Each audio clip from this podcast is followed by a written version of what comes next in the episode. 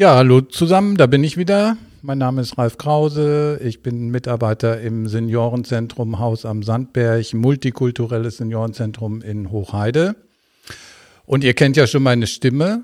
Ich entschuldige mich jetzt nicht mehr für mein Öm. Das gehört zu mir und so bin ich. Ja, heute sitze ich hier äh, mit dem Thomas. Der Thomas. Hallo. Hallihallo. Der Thomas hat uns im Grunde ein Jahr, jetzt fast ein Jahr Ja. äh, begleitet bei unserem Projekt Zugänge schaffen, Digitalisierung stärken. Das war ja wunderbar gefördert über die Stiftung Wohlfahrtspflege. Ja, Thomas, Zugänge schaffen. Was hattest du denn für einen Zugang hier zu unserer Einrichtung?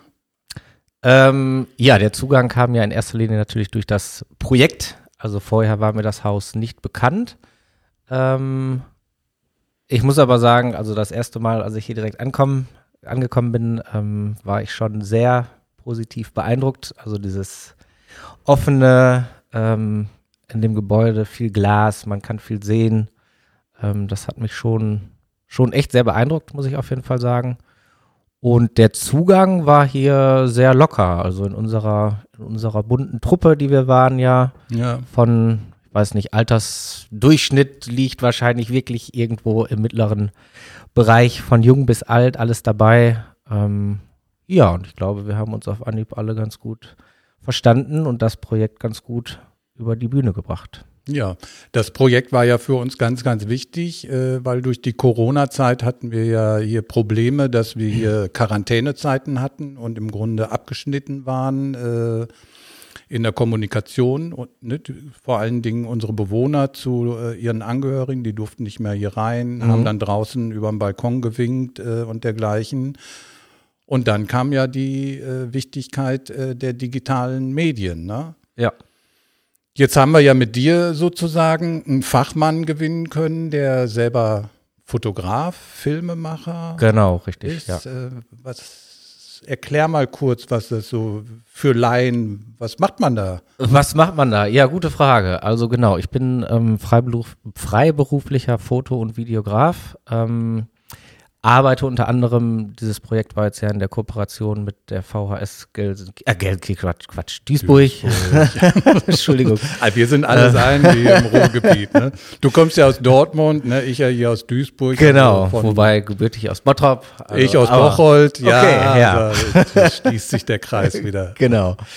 Ähm, nee, genau, auf jeden Fall, das ist eigentlich relativ vielfältig, was ich so mache. Ähm, von Fotos für, weiß ich nicht, Motorradzeitschriften über Immobilienfotos, Hochzeiten habe ich natürlich auch schon gemacht. Ähm, generell Veranstaltungen, Konzerte, Musikvideos. Ähm, ist wirklich sehr bunt, was ich Mhm. auch halt sehr schön finde, weil es ist sehr abwechslungsreich. Ähm, jetzt natürlich Corona habe ich natürlich auch gemerkt. Und ähm, da hat sich das ein bisschen verlagert, ein bisschen verändert. Also zum Beispiel mache ich im Moment tatsächlich relativ viele Schulungen in Richtung Digitalisierung, weil das nicht nur für euch hier ein Thema ist, sondern auch in anderen, weiß nicht, zum Beispiel war ich jetzt auch ähm, bei Kitas Mhm. und so, wo das auch eine gewisse Relevanz halt hat. Ähm, oder in Schulen auch, wo dann ja Distanzunterricht und sowas war. Ja, Ähm, deswegen ist das nach wie vor eigentlich top aktuell. das wird auch bleiben. Ne? Ich denke auch, ja.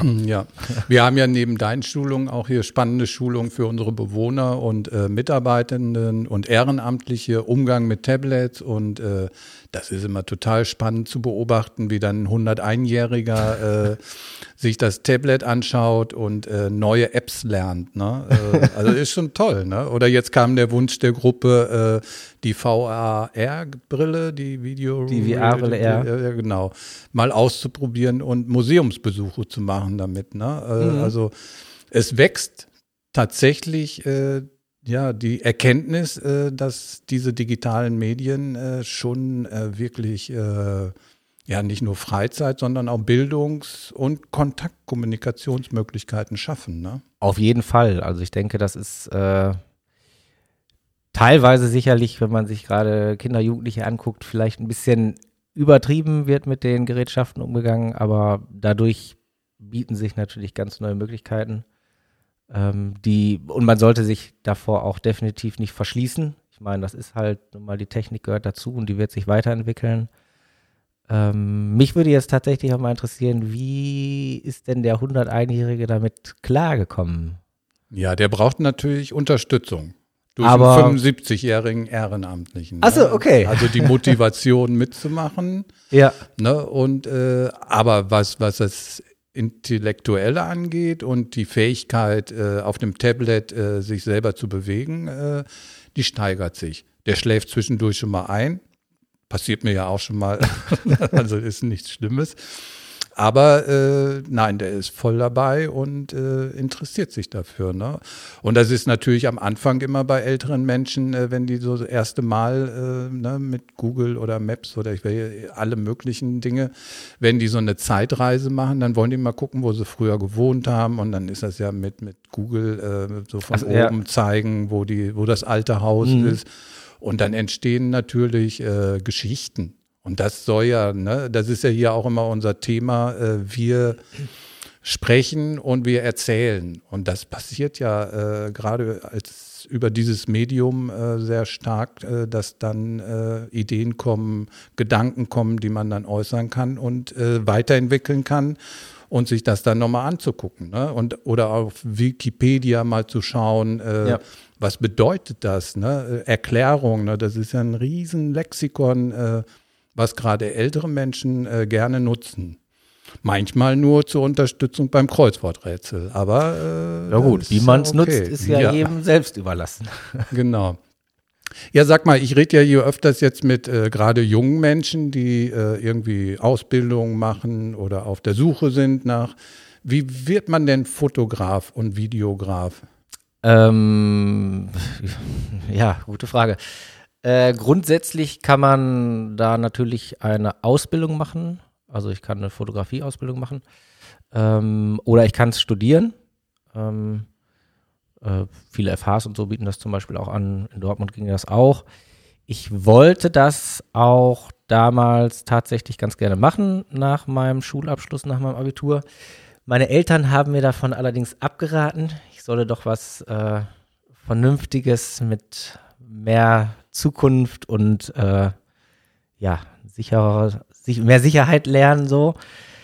Und da habe ich tatsächlich auf meine Eltern gehört und habe es nicht gemacht. Ähm, ja, dann habe ich erst was anderes studiert. Ähm, das habe ich im Endeffekt nicht zu Ende gebracht, hatte aber andere Gründe, weil ich dann eine Tochter bekommen habe und dann war Geld verdienen Okay. erstmal ein bisschen wichtiger.